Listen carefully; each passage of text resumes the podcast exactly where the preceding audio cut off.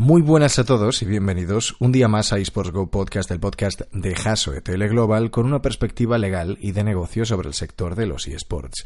Os habla de nuevo un servidor, Julio Huélamo, abogado de empresa, y hoy me acompaña mi compañera Esther Domínguez, abogada mercantilista especializada en Derecho Digital y Propiedad Intelectual e Industrial. Además, como invitada, tenemos a alguien que representa a una importante institución dentro de los eSports desde hace ya muchos, muchos años, tanto a nivel nacional como internacional. Para conocerla no os vayáis muy lejos, porque ya mismo empezamos.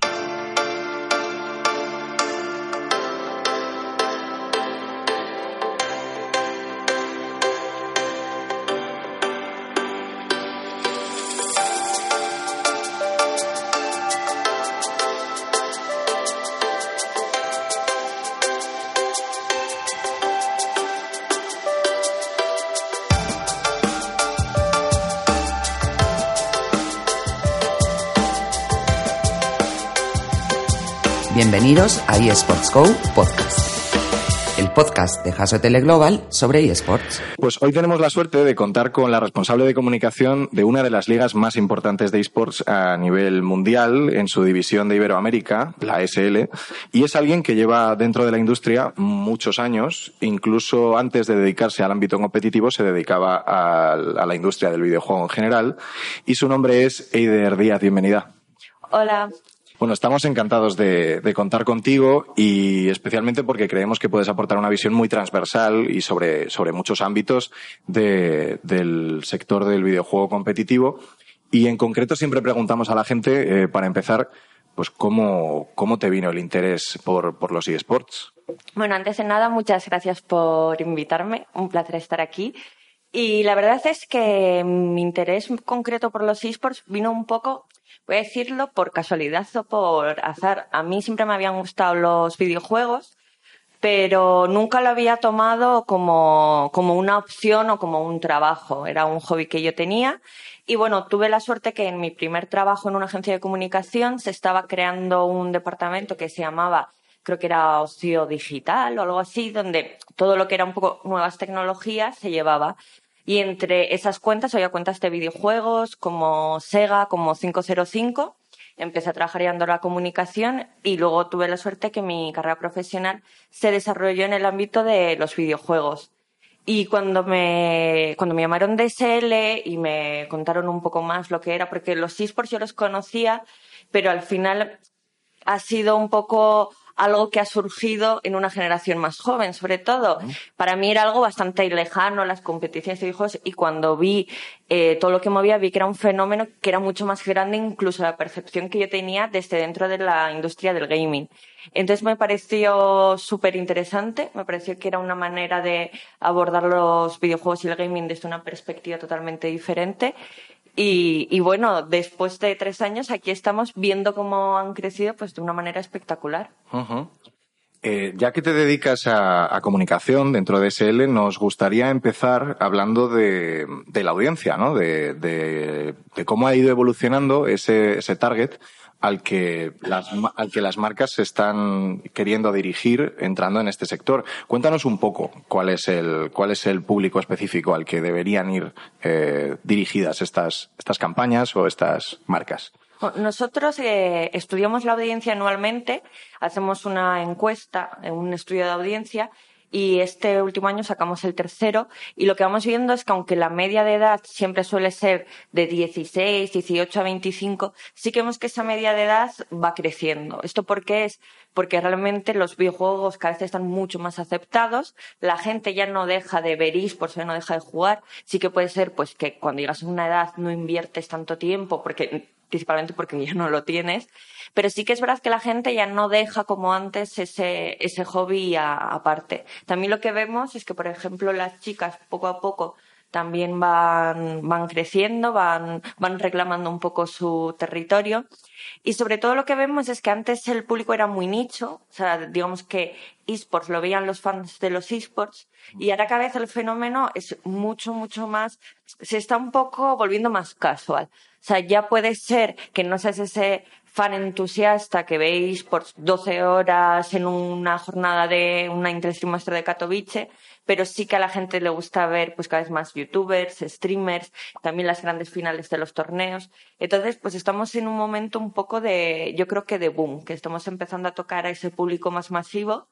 Y esto en los próximos años, el mayor, yo creo que su mayor poder no es tanto el número, porque todavía las previsiones creo que a tres años están hablando de unos 600 millones de personas en total, sumando entusiastas y ocasionales, sino la velocidad de crecimiento, que estamos hablando de un ritmo de crecimiento anual muy importante y que no ha hecho más que empezar. ¿Por qué crees que la participación femenina en la audiencia sigue siendo tan, tan baja? A ver, yo creo que hay varios componentes. O sea, por un lado está el componente más de tradición, se podría decir. O sea, cuando, cuando yo iba al ciber hace pues, 20 años, era muy raro que una chica jugara. Y, o sea, tampoco había nada en contra, pero pues las chicas estábamos en un lado en los chats y los chicos estaban a otro en el counter. Y cuando querías pues un poco interactuar eras como, ah, la chica friki del grupo. claro, esto en 20 años ha cambiado totalmente. O sea, de hecho, ser gamer ha pasado de ser como algo malo a ser algo muy guay. O sea, la gente no, no solamente presume de que le gustan los videojuegos, sino que muchas veces exagera lo bueno que se es. O sea, es una cualidad ahora muy positiva. Entonces, esto poco a poco está haciendo que más chicas se, se incluyan en el sector, porque cada vez está más normalizado. Pero claro, por un lado el nivel competitivo es principalmente masculino porque llevan más años, son más, entonces, pues por estadísticas, si tienes muchísima más base de jugadores que de jugadoras, pues también a la hora de que esto eh, cuando va un poco la pirámide de la competición subiendo, haciéndose más profesional, pues hay menos gente, pero necesitas esa base cada vez más grande. Y por otro lado, también hay que contar que es un sector muy inmaduro. Estamos hablando aquí de algunos juegos que la audiencia es muy preadolescente. Entonces, hay comportamientos que yo creo que es responsabilidad, pues tanto de los streamers como de las ligas, controlar, porque bueno, pues escuchas ciertos comportamientos o ciertos comentarios hacia las chicas que yo entiendo que sobre todo a ciertas edades te pueden influir más para que sigas o algo. Es muy diferente, por ejemplo, si me dicen algo a mí o jugadoras como, como Anuk, que quiere decir que ya tenemos una edad, que hemos vivido mucho. Como Heidi. Claro, como Heidi. Y nadie nos va a decir qué podemos hacer o qué en estas alturas. Pero claro, si tienes 15 años te empieza a gustar este hobby y ves que no estás cómoda, que en según qué sitios, pues es normal que eso también cueste. Pero bueno, yo creo que es algo que no es un problema de, de los esports, tristemente, pues si fuera un problema de los esports, pues mira, sería muy fácil de atacar. Creo que es un problema más de educación y en el que creo que todos somos responsables para, para que se pare, más que nada porque quien tiene una actitud, por ejemplo, machista dentro de un juego, luego en el resto de su vida la va a seguir teniendo. Efectivamente. Y la, la, incorporación de las, de las mujeres a las competiciones, ¿cómo crees que deberían de ser? ¿Mediante ligas mixtas o ligas segregadas? Mira, precisamente una de las preguntas que hicimos en el estudio de audiencia fue si la gente prefería que hubiera ligas mixtas o ligas separadas y ya no, no me acuerdo del porcentaje, pero una amplia mayoría, creo que eran más del 80%, decía que lo que querían eran ligas mixtas. ¿Qué es lo que tiene SL, por ejemplo? O sea, todas las ligas que tenemos son abiertas y son mixtas. ¿Cuál es la verdad? Que creo que estamos en un punto que hacer eh, eventos puntuales como puede ser la Intel Challenge de Katowice, que es, un, es una competición solo femenina, da esa visibilidad que ahora es necesaria para que la gente tenga esos referentes de, ostras, mira esta chica que está jugando, que, que es una jugadora como yo y me puedo ver reflejada. Eh, yo creo que el futuro serán las ligas mixtas, pero creo que todavía falta eh, mucho camino por recorrer, normalizarlo. Por ejemplo, ahora mismo hay, hay ligas nacionales. Nosotros hemos tenido en Hearthstone, hemos tenido chicas participando. Ahora hay una liga de Rainbow Six que también tenía chicas participando. Entonces, bueno, Creo que estamos en el buen camino, que se va normalizando, pero que todavía nos quedan unos añitos. Muy bien, bueno, entrando ya en, en harina y hablando directamente de las competiciones que, que SL organiza y, en fin, tiene a gala eh, llevar, es importante recalcar que el videojuego por el que más apuesta y, históricamente incluso ha sido Counter-Strike, ha sido CSGO. Eh, además de, bueno, se han ido, digamos, agregando y quitando videojuegos eh, a lo largo de este tiempo, pero ¿por qué se apuesta tan fuerte o cuál es, cuál es esta baza tan importante que tiene Counter-Strike para ser vuestro buque insignia? Sí, yo creo que siempre lo digo que CSGO es como nuestro niño bonito un poco. Además, eh, se tiene mucho dentro de la empresa al final somos muchos perfiles, hay perfiles más jugones y perfiles muy casas, pero todo el mundo como tiene un cariño a, la SL Master de CSGO, porque yo creo que también es la más longeva, entonces pues quieras que no te, te encariñas con, con la competición, con los equipos y con todo el mundo. Eh, realmente si miras Counter-Strike, eh, ha cumplido 20 años. Entonces es uno de los esports, si no el esport que se ha mantenido más longevo. Yo creo que además fue un buen ejemplo porque ahora a todos nos puede parecer muy normal el sistema competitivo que hay, las partidas igualadas, el tener niveles, pero no hay que olvidar que cuando empezó SL en el año 2000, esto no existía y es él le dio respuesta a esto. Y cuando Counter-Strike empezó en 1998, pues nadie se podía imaginar a, lo que iba a llegar. Entonces, fue un juego que yo creo que fue visionario, que no se podrían entender los esports, especialmente los shooters sin él. Y es un juego que siempre ha estado eh, ligado a SL, ligado a SL en España desde el 2000, desde el 2006 creo que es cuando abrió SL en España y, siempre hemos apostado por él. Entonces tenemos una tradición muy fuerte. Aparte, siempre hemos querido dar esa continuidad desde el nivel más bajo hasta el mayor nivel, como hoy en día pues juegan en las SL1 o en las Intel Stream Master o la CSGO Pro League. Entonces siempre hemos tenido ese recorrido del From Zero to Hero que decimos para todos los jugadores de CS. Y hombre, y luego, por supuesto, los tiempos cambian, entonces hay que ir probando nuevos juegos, hay que ir respondiendo un poco a lo que te pide la, la comunidad. A veces encuentras juegos que funcionan muy bien durante años. Ojalá encontráramos otro Counter-Strike, la verdad. Y sobre todo, pues mantener un poco la parte más tradicional de los esports y conjugarla con nuevas tendencias que hay. esta, esta última temporada de, de, de Counter-Strike de SL Masters eh, ha tenido la peculiaridad de que muchos de los equipos que anteriormente participaban en ella han decidido no hacerlo. Eh, ¿Cómo ha influido, ya que llevamos además unas cuantas semanas de, competición, cómo ha influido este cambio de no contar con los equipos, digamos, más grandes a nivel de números eh, en vuestra competición en esta, en esta nueva temporada? Bueno, la verdad es que esta nueva temporada tuvo muchas peculiaridades, voy a decirlo así, y pues si es la temporada, si me preguntas si es la temporada igual que nos hubiéramos plantado tener el año pasado, no, en un inicio no. Eh, al final es un sector muy complejo y es él está un poco en el centro de, de todos los intereses.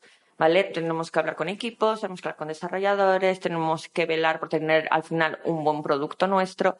Y entonces para eso tenemos un departamento que es de competición, que estudia un poco cómo se pueden formar las competiciones y que es todo lo que abarca. Entonces, bueno, en este caso, en las negociaciones con la ACE, que es la asociación que representa los clubes de, de España, tenían ciertas peticiones a las que no podíamos hacer frente y sobre todo que chocaban un poco con el modelo que hemos tenido siempre de de crear una competición que, pueda ser sostenida en el tiempo.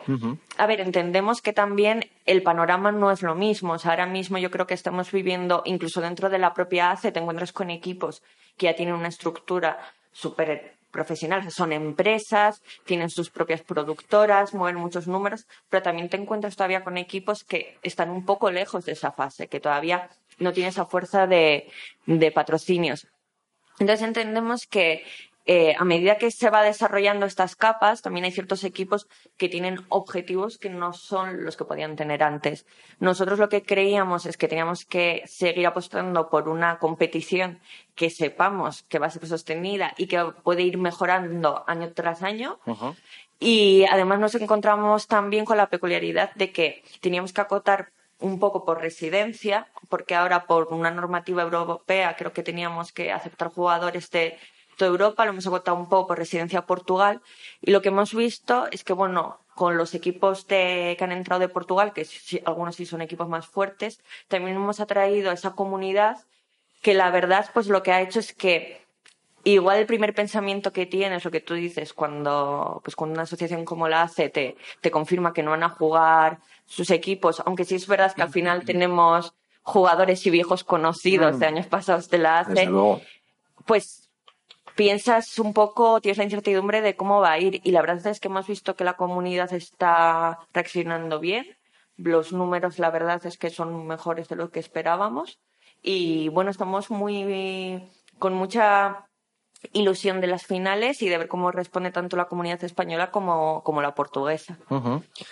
Antes del comienzo de esta última temporada hubo un parón bastante grande eh, de, de, vuestras competiciones de Counter-Strike. ¿A qué se debió este parón tan, tan prolongado? En parte a las negociaciones. Entonces, eh, además yo soy de comunicación. A mí, si me preguntas, te voy a decir que yo en diciembre me gustaría irme de vacaciones anunciando el nuevo año. Pero, pues, desgraciadamente no siempre se puede. Y, y bueno, yo creo que en parte es una muestra de, de, que estuvimos, de que estamos y estuvimos abiertos a hablar, porque de hecho tuvo un impacto no solo en la competición, sino en las fechas, porque intentamos ajustarlo lo máximo posible. De todas maneras, ha sido algo puntual de CSGO, en otras competiciones que tenemos están equipos de la C jugando, y bueno, eh, Dentro de poco vamos a tener la fase de promoción de CSGO y, por supuesto, invitadísimos todos los equipos de la AC a participar en los clasificatorios. Ahí queda, ahí queda esa invitación. además de, además de Counter-Strike, habéis abierto eh, un poco mercado eh, con dos videojuegos que son Brawl Stars y, Rocket League. Eh, también es verdad que mucha de la gente que escucha este podcast pues tienen interés en, en, en saber a a qué videojuego invertir, dónde poner su dinero y por qué esos videojuegos están en alza y otros no tanto, por qué estos dos videojuegos son apuesta, eh, apuesta de, de, SL. A ver, la verdad es que no es fácil. O sea, a mí si me si yo tuviera que tener la responsabilidad de elegir juegos, sería una tarea muy, muy difícil. En SL, por un lado, o sea, tenemos como dos vías de referencia. Uno es el propio departamento de competición que hay en España, que lo que hacen un poco es estudiar tendencias, estar muy atentos con las comunidades. Porque claro, es muy fácil decir ahora, hay que hacer, hay que hacer cosas con Fortnite. Mm. Claro, pero cuando Fortnite empezó, quien lo vio fue poca gente. Claro. Y luego hay juegos como el Apex que salen y parecen que van a ser el nuevo Fortnite, y por lo que va apareciendo parece que no. Es muy difícil contra la comunidad. Entonces, por un lado, tenemos a la gente a nivel local y luego también a nivel internacional nos viene mucho input. O sea, hay competiciones que desde internacional nos dicen, oye, tenemos que empezar a hacer más de este juego. Entonces, bueno, tenemos un poco esas dos vías.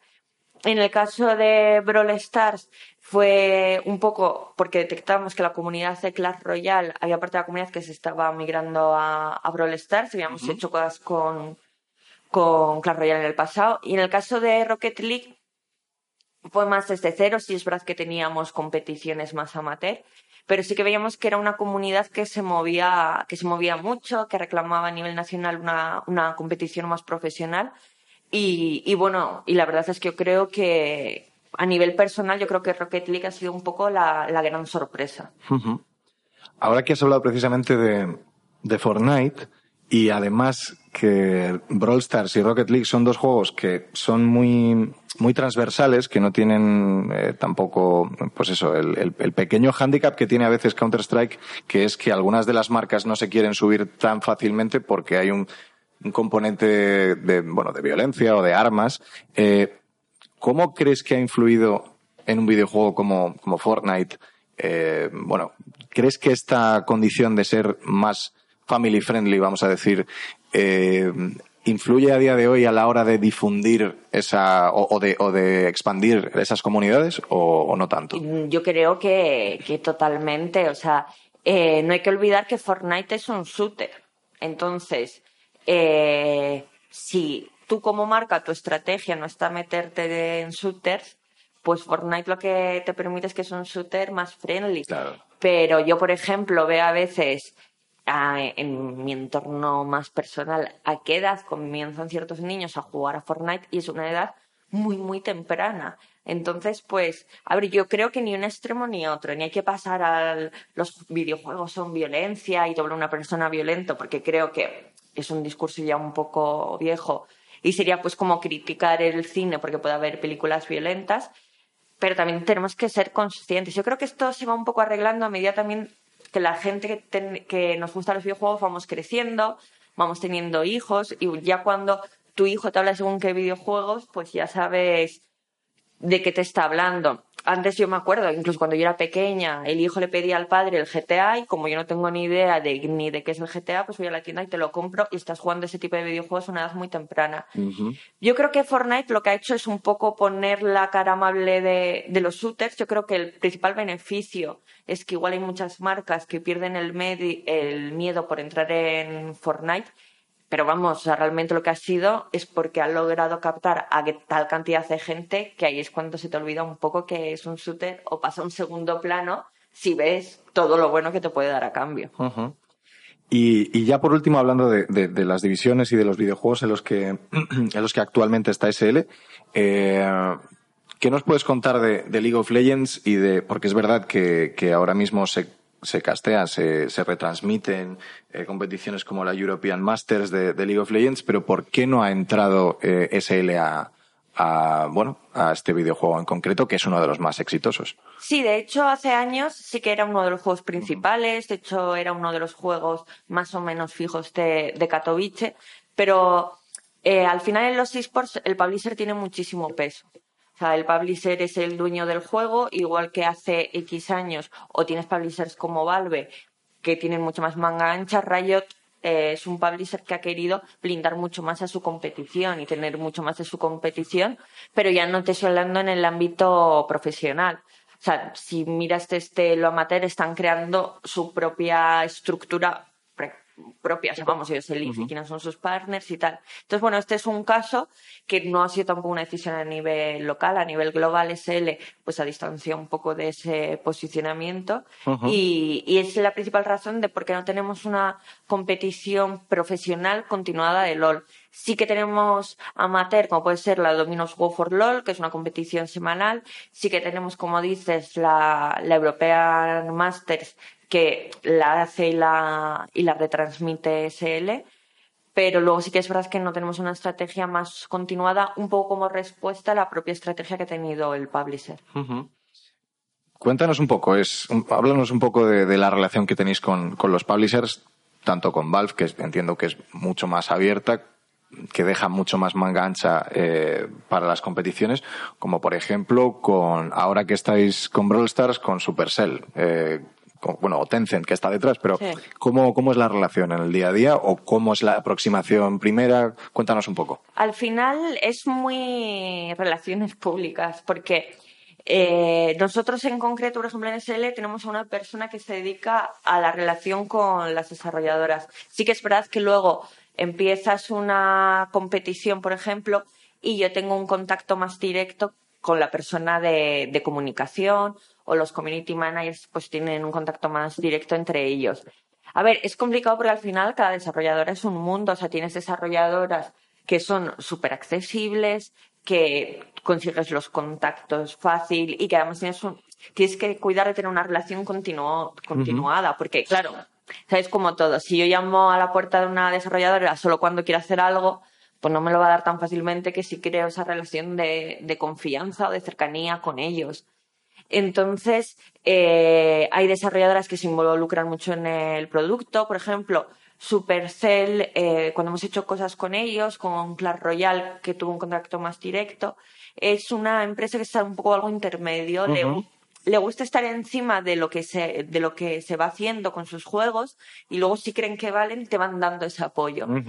Entonces, bueno, eso es un poco al final, pues ver cómo es cada desarrolladora, ver un poco cuáles te pueden interesar. Está claro que si tienen oficinas en España, pues todo es mucho más sencillo, pero no es el caso. y, y un poco mantener esa, esa relación. Tampoco es un sector que ahora mismo esté tan, tan copado como para que que sea tan complicado. Sí que es verdad pues que en España se podría decir entre comillas que somos dos. Entonces nos repartimos un poco eh, las competiciones, pero por ahora es fácil. O sea, y en lo que respecta a los equipos, nos gustaría que nos contaras qué tipo de requisitos estáis exigiendo a los equipos para poder competir en vuestras competiciones, pero sobre todo también qué requisitos legales. Es decir, ¿estáis eh, comprobando que los equipos eh, tienen contratados a los jugadores, que tienen algún tipo de vehículo jurídico para poder competir, es decir, que tienen montado una asociación, una sociedad? Cuéntanos un poco eso. Sí que es verdad que la normativa concreta no la conozco, sí que tenemos una normativa por competición que un poco recoge todos, todos los puntos. A ver, eh, en esports es complicado porque es lo que os decía, pasamos de una situación donde los equipos en muchas ocasiones eran amigos que se juntaban y ya está, y luego nos hemos encontrado, pues eso, con un Movistar Raiders, con un Vodafone Giants, que son ya empresas. Entonces, eh, lo que nos encontrábamos es que cuando pedíamos, por ejemplo, el que estuvieran contratados y que pertenecieran a una misma asociación o entidad, para muchos eso era como, bueno, es que casi pedir que vinieran con una camiseta con el nombre de su equipo era ya una inversión hace no tantísimo tiempo. Entonces, eh, sí que tenemos una normativa que lo que pide un poco, pues esto, que pertenezcan a la organización y tal, pero luego somos flexibles y lo que tenemos es un comité que estudia cada caso. ¿Por qué? Porque nos hemos encontrado con casos de que un equipo se clasifica para una SL Masters y nos hemos encontrado tanto con el caso de que la entidad dice, ah, pues ahora que la plaza es mía, os echo y me traigo los jugadores que yo quiero, y lo contrario, jugadores que han dicho, no, pues ahora nosotros nos queremos ir y que nos compre otra persona. Entonces, bueno, consideramos que estamos en un momento que todavía hay que estudiar un poco eh, quién tiene la razón, más de quién tiene la razón, quién está obrando bien y quién está obrando mal para decidir en estos casos a quién se conceden las, las plazas. Yo creo que es algo que, que tiene que ir acogiendo más regulación, también más formalidad.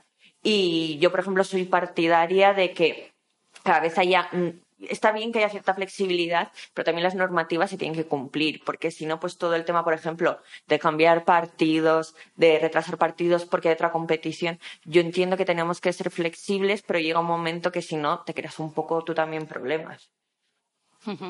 Pero sí que el comité está revisando que los jugadores hayan cedido los derechos de imagen al equipo para que después podáis ceder los derechos de la retransmisión, ¿no? Sí, eso sí que se supervisa. También en el Media Day es cuando pues se les da un poco la, la charla de qué supone participar en esas competiciones. Firman, por ejemplo, también los derechos de imagen con nosotros. Estos son cosas que hay equipos que lo entienden muy bien, otros equipos pues les tienes que explicar más qué supone el participar en una competición, por ejemplo, con los materiales que les damos, que pueden hacer que no. Y también es lo que os comentaba, hay equipos, pues, por ejemplo, hay muchos equipos que no tiene sentido todavía hablar de derechos de, de, imagen de sus jugadores porque no mueven esas cantidades. Hay otros equipos que ya tienen estrellas entonces, pues, claro, el discurso empieza a ser muy, muy diferente. O sea, empieza al final empieza a profesionalizarse el discurso, porque ya es gente que tiene una imagen, que son jugadores profesionales, y entonces también, pues, su demanda de profesionalidad hacia nosotros va creciendo y hace que tengamos, por ejemplo, que fortalecer pues nuestro departamento jurídico porque también nos toca abordar aspectos pues que hace años no eran tan necesarios. Claro. Y mm, ahora mismo, o sea, a día de hoy, los beneficios de los derechos de retransmisión, ¿quién se los está llevando? O sea, SL o se reparten con los equipos? Por ahora es SL. Ahora, mm, hasta ahora no hemos tenido nunca una competición con un formato de revenue share, al menos a nivel local. Pero bueno, esto es algo que te digo, es a nivel local, a nivel global creo que en algunas competiciones ya no es así. Y yo sé que es algo que a nivel local va a cambiar. Eh, no sé si este año, no sé si el siguiente, pero yo creo que es eh, la, evolución natural de, este negocio. Porque os estáis encontrando equipos que no estén de acuerdo con ese reparto de los beneficios de derechos de retransmisión. Claro, hay equipos que ya mueven una cantidad de seguidores, eh, que mueven una cantidad de seguidores por la que es necesario hablar de esos derechos de retransmisión. El problema que tenemos es que en cuestión de cifras tampoco está demasiado claro todavía el tema de las cifras y de las audiencias de los esports también es algo que ha levantado mucha controversia, porque en ocasiones se ha inflado o se ha querido dar la impresión de que está un poco inflado. Entonces, claro, ahora mismo estamos en una posición de que hay gente que empieza a reclamar más cosas, pero realmente las cifras que hay todavía pues son un poco discutibles, pero es una necesidad del sector. O sea, estamos moviendo ya ya no solamente los derechos de imagen, también las marcas que patrocinan, las marcas que salen en nuestros streamings. Algo, por ejemplo, que está cambiando es que tú antes tenías un caster, tenías que hacer una mención de marca y a ese caster no le importaba hacerla. Ahora ya el caster tiene una imagen y que un caster hable de un producto no es lo mismo que que hable otro. Entonces, ya digo, yo creo que simplemente es que pues no hay que olvidar que esta industria en sus inicios, en, bueno, en los inicios de SL en el año 2000 se creó mucho por fans, mm, no se pretendía hacer un canal de retransmisión, o sea, realmente lo que se hacían eran competiciones, yo las retransmito, se creó la figura del caster, ha ido cogiendo importancia y ahora nos llegamos al momento que dices, bueno, sí, pero es que ya estamos en ese momento de dar ese salto profesional y empezar a hablar de, otras cosas. Bueno, como sabes, nosotros somos un, despacho de abogados y, por tanto, eh, estamos normalmente interesados en lo que tiene que ver con la regulación, la normativa, las leyes y la normativa o las leyes internas de la competición son los reglamentos internos de cada, de cada una de las, de las competiciones o de las divisiones. Cuéntanos un poco cómo, cómo se elaboran estos reglamentos, si se tienen muy en cuenta eh, los que están en los deportes tradicionales y bueno, cuéntanos un poco cómo funcionan las sanciones, los traspasos, cuéntanos. Se hace un poco una, una mezcla, o sea, hay reglamentos que tienen parte del deporte tradicional, nosotros también pues tenemos mucha historia dentro de SL, entonces pues a la hora de iniciar una competición es muy fácil que tengas una competición parecida a la que puedas fijarte. Eh, se fijan también pues ciertas peculiaridades que pueda tener el desarrollador o ciertas imposiciones que tenga el desarrollador en cuanto al máximo del premio, a cuanto a la edad. Hay, o sea, deciden también bastante sobre qué se puede hacer o no en sus competiciones. También nos tenemos que atener a la, a la normativa europea y también tenemos que un poco pues estar pendientes a los cambios que os comentaba. Igual cosas que no eran necesarias hace años. Yo creo que es muy importante que, que sobre todo hay mucha gente que se está montando sus propias empresas de esports y son un poco gente de, bueno, me gustan mucho los esports y hago de todo. Y en el tema legal yo creo que es especialmente importante contar con gente que sea especializada porque no es sencillo, o sea, tienes que tener en cuenta muchas cosas y está muy bien que este sector hace ocho años fuera más amateur y todos somos amigos, pero es que ya, ya es el momento, ya se está regulando, porque ya es el momento y ya hemos pasado a un estado mucho más profesional y es importante que las cosas se hagan bien. Entonces, bueno, hay a veces que cuando se habla de, crear federaciones o de asociaciones o un poco de los sports en general, yo creo que hay pasos muy específicos que hay que empezar a dar porque estamos hablando de la carrera profesional de chavales muy jóvenes y es algo bastante sensible. Eh, específicamente hablando de los premios, ¿cómo, cómo regula eh, el reparto de premios eh, a la hora de, bueno, de, gestionar sus competiciones? o sea, ¿cómo hacemos la repartición de premios? Eso es un poco se decide a la hora de, del cuando se decide el formato. Nosotros sí que intentamos que haya un price pool para la final, que es un poco pues el price pool más sustancioso, ¿no? más sustancioso, que sería, realmente nuestras ligas son de ocho participantes. Se repartiría entre los seis, o sea que cada uno tiene algo, pero sí que es verdad que se suele hacer un reparto para que la cantidad sea bastante diferenciada para el primero. Sí que intentamos siempre también dar un pequeño premio por partido ganado, porque al final pues sabemos que si no puedes animar a muchos equipos, el decir, bueno, formo parte de una liga donde ya sé que los seis son mejores que yo, no voy a ganar nada. Y sobre todo, algo que hemos hecho, al menos desde que yo formo parte de ese y creo que es esencial y que muchas veces no se tiene en cuenta, es que nosotros cubrimos los gastos tanto de desplazamiento como de hospitality a la hora de, de pues que los equipos tengan que venir tanto al Media Day para hacer todos los materiales como a las finales. esto puede, puede parecer algo muy obvio, pero no lo es tanto y sobre todo no ha sucedido siempre. Y muchos equipos tenían esa, esa queja. es que a mí ya me cuesta tener un equipo, encima si competir en tu competición me cuesta más dinero y encima no aspiro a quedar entre los dos primeros, pero por eso nosotros siempre hemos vamos, uno de nuestros objetivos ha sido hacer crecer esa base, el que todos los equipos puedan ir creciendo con nosotros. Creo que es algo que hemos conseguido.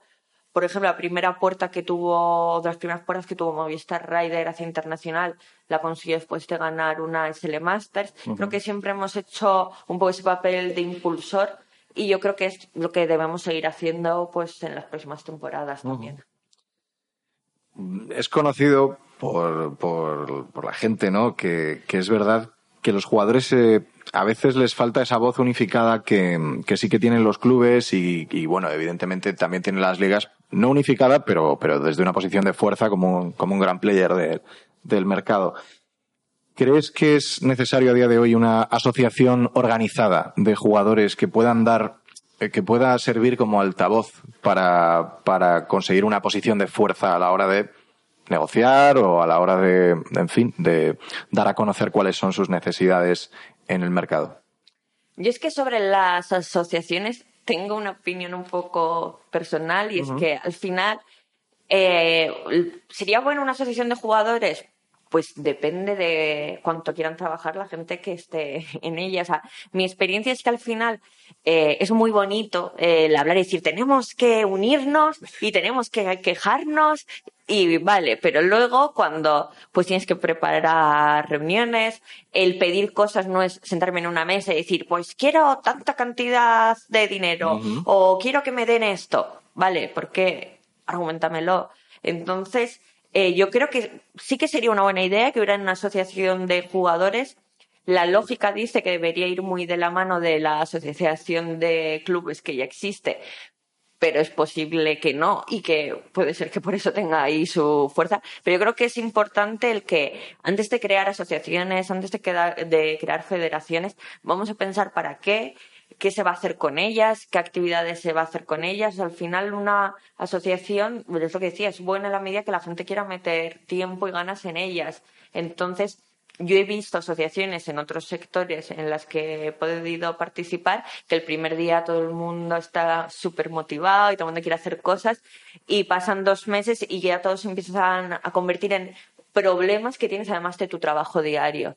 Entonces, bueno, yo lo único que pido es que pues todos los de, todos los que estamos en el sector rememos porque este sector, lo que decía, crezca de una forma estable y que pueda estar dentro de otros cinco años aquí hablando de que bien siguen creciendo todos los esports. Porque estamos en un momento muy sensible, yo creo, ahora, y yo creo que es el momento en el que las marcas, que al final son muy el motor económico de este sector, están haciendo, se están estableciendo ya. Entonces, bueno, yo creo que es importante que, cuidemos este momento y que demos todos los pasos para que esto funcione bien. Si esta asociación es uno de ellos, pues bienvenido. La siguiente pregunta te la tengo que hacer porque se la hice también a, Álvaro Orgüelles cuando vino en el anterior programa y es cómo es la competencia entre las dos ligas grandes del país, SL, la vuestra, y LVP. A mí me hace un poco de gracia porque cuando yo entré todavía no había el fenómeno fan con los equipos, que ahora, por ejemplo, ahora sí lo vemos cada vez más. Pero había un fenómeno fan, SL versus LVP, que a mí me hacía muchísima gracia porque decía, o sea, al final somos ligas. O sea, yo no veo a gente diciendo, la liga de fútbol española es la mejor.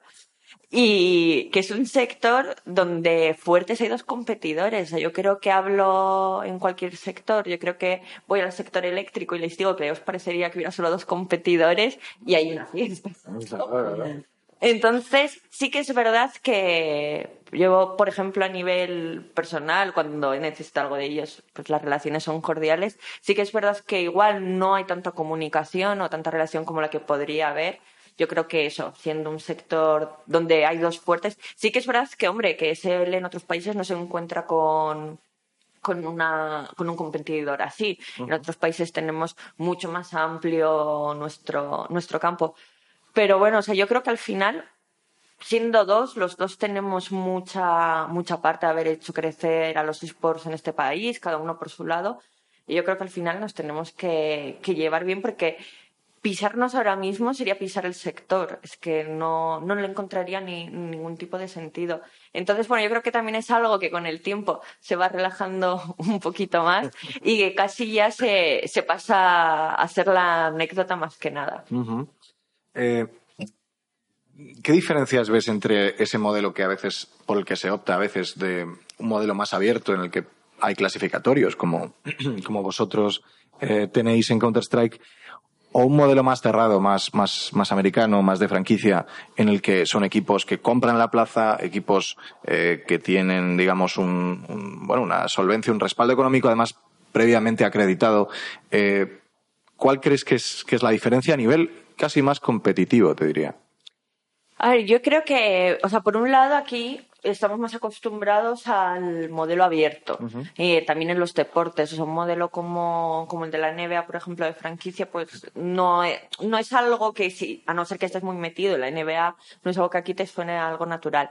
Yo creo que puede responder un poco al momento competitivo del juego. O sea, por ejemplo, si tú quieres crear fanbase y lo que quieres, la pirámide que os comentaba al principio, lo que quieres tener es mucha base de jugadores para que se vayan profesionalizando, el poner, pues por ejemplo, un sistema de franquicias al inicio yo creo que no es lo correcto, porque lo que creas es una barrera de entrada. Volvemos a lo mismo. Cada vez que sale un juego, los clubs tienen que crear el equipo de este juego, encontrar los jugadores. Entonces, pues muchas veces si no es una apuesta muy segura, como puede ser, por ejemplo, lo que comentábamos antes, League of Legends, dices, jolín, voy a crear un equipo nuevo de este juego porque creo que va a ir bien, pues es una inversión que hay que pensarla. Sí que creo que en juegos que están muy establecidos, pues hombre, es un modelo de negocio a, estudiar. Pero ya digo, en un principio, en juegos que no están tan extendidos, no lo termino de ver porque al final creas una barrera de entrada para que solo entren los mejores clubs y los que puedan permitirse este tipo de, inversión.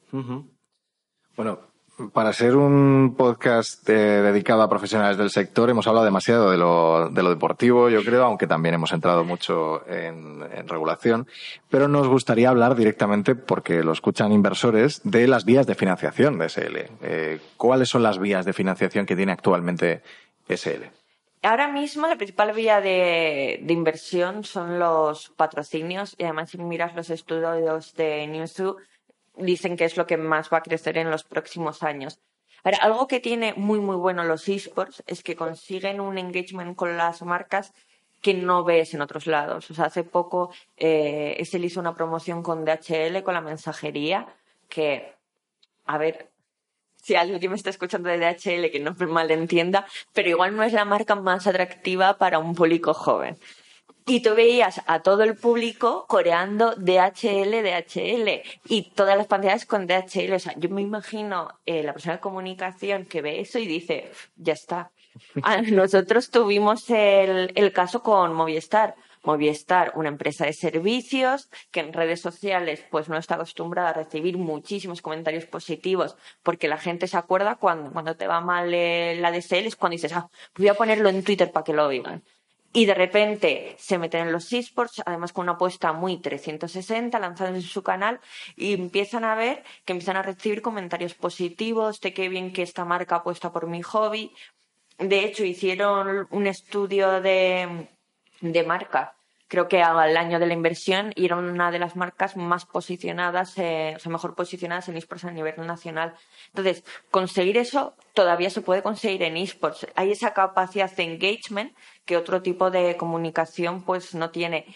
Si buscas un ROI inmediato, pues no lo vas a encontrar, pero igual que no lo vas a encontrar en otros tipos de patrocinio. Para eso hay otro tipo de acciones, acciones complementarias que se pueden hacer al patrocinio, se pueden hacer competiciones pues más ad hoc, por decirlo de alguna manera. Pero lo que creemos ahora es que el gran fuerte de, de los esports, de la visibilidad que tienen, que realmente estamos ante una generación que ya no preguntas a alguien si le gustan los videojuegos o no, a todo el mundo le gustan, solo que de una manera o de otra, y que tiene ese gran poder de, enganche de, aceptar a las marcas, pero dices, qué guay que estén apoyando esto que me gusta a mí, que se ha perdido en parte en otros sectores. Y actualmente las marcas no endémicas que os están solicitando a ESL para poder patrocinaros.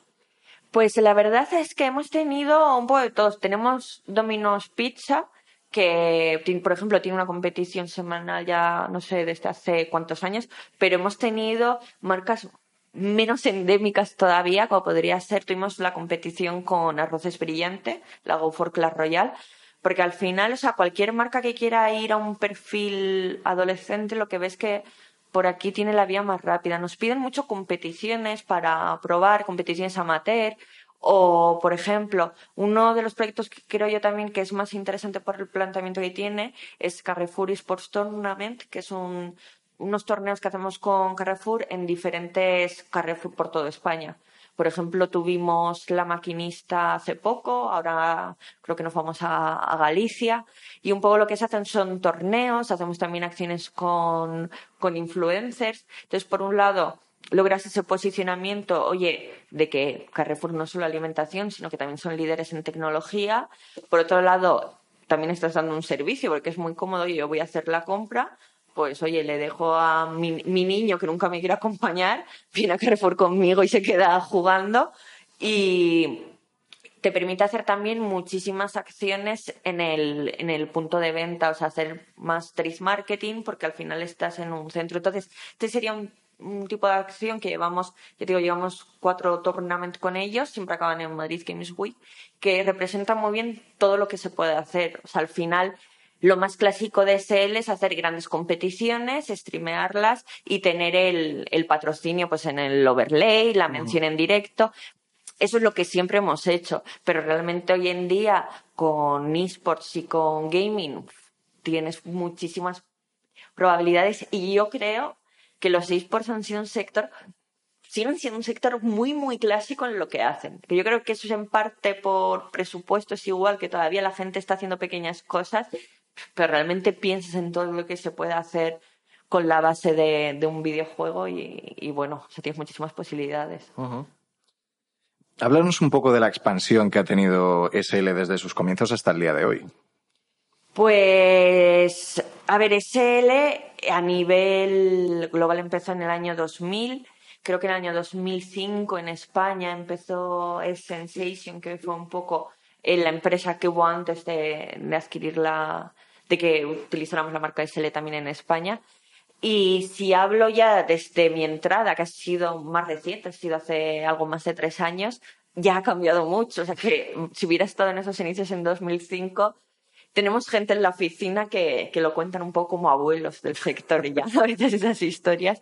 Pero yo ya te digo, yo entré hace tres años y pico, que en esports es mucho, pero en cualquier otro sector sería nada. Y ver cómo ha cambiado de las instalaciones que teníamos antes a las instalaciones que tenemos ahora en las nuevas oficinas, que tenemos toda una planta dedicada a tanto estudios como a plató, entonces, ves cómo se ha acelerado todo y a veces da un poco de vértigo porque dices, no están cambiando todo demasiado rápido, por eso llamo mucho hincapié en lo del crecimiento estable, porque yo soy una, una persona de pocos riesgos. Entonces, veo lo acelerado que es, pero también, o sea, no solamente lo noto en en lo que veo alrededor, en que ahora hemos pasado a llevar a España a empezar también a hacer cosas en, en Portugal, a hacer cosas en Latinoamérica, sino la veo en el propio interés de los medios. Yo me acuerdo cuando entré mis primeras llamadas a los medios, nadie tenía ni idea de qué eran los esports. Y si lo, claro, te pasaban o con tecnología, o con deporte, o con cultura. Intentabas explicar qué eran y era como, no lo entiendo. Entonces yo siempre decía, bueno, mira este vídeo, This is SL, y te haces una idea. Y entonces empezaron a verlo. Y ahora la mayoría de periódicos han tenido iniciativas de abrir sus propias secciones de esports. Muchos eh, medios, como puede ser Marca y As, pues la siguen manteniendo. Y ya todo el mundo lo conoce. Y estamos hablando que hemos pasado eso en menos de cuatro años de una situación donde mm, lo más común era preguntar qué es esto, a una situación donde ya todo el mundo y cada vez se va viendo más normalizado. Vamos a hablar un poco de números. ¿Qué, qué, qué cifras mueve SL a, a, día de hoy? ¿Qué facturación mueve? Las cifras de SL, la verdad es que mm, no te sabría decir. Creo que no es una empresa como muchas otras muy amigas de dar cifras. Sí que es verdad que nosotros lo que vemos es que al final es un poco lo mismo de Newzoo. O sea, seguimos teniendo Newzoo, si tú ves las previsiones, te dice que, que en tres años, eh, bueno, que este año creo que se va a superar los mil millones de dólares y en tres años vamos a llegar a los 1.800 mil este, millones de dólares. Newzoo recoge a nivel global, o sea, recoge SL, recoge el resto de, de, marcas. Si tienes estas cifras en mente, pues ya sabes que hay muchas empresas que manejan ellas solitas estos, estos presupuestos. Entonces, por eso yo siempre llamo a la serenidad, o sea, no, esto no es la alquimia de repente de, los millennials. O sea, esto es un sector que ahora mismo tiene un poder de engagement que no te da ningún otro, que tiene unas previsiones de crecimiento, pues eso, de pasar de 1.000 a 1.800 en tres años, y que además lo que vemos es que las previsiones de crecimiento anualmente se van cumpliendo. Entonces, realmente ahí está su valor. Muchas veces yo he llegado a oír locuras de lo que la gente piensa que se factura, pero yo te voy a decir a nivel España. O sea, estamos todavía más en un momento de, de, invertir, de hacer esto grande y de invertir en estructuras que permitan este crecimiento que de hablar todavía de, de beneficios millonarios. Eh, háblanos un poco también de la, de la expansión de SL en otros mercados. Ahora recientemente tenéis un poco puesto el foco en, en, Latinoamérica y bueno, queríamos saber cuál es, eh, cuál es el enfoque en este mercado y cuáles son los planes a más a largo plazo.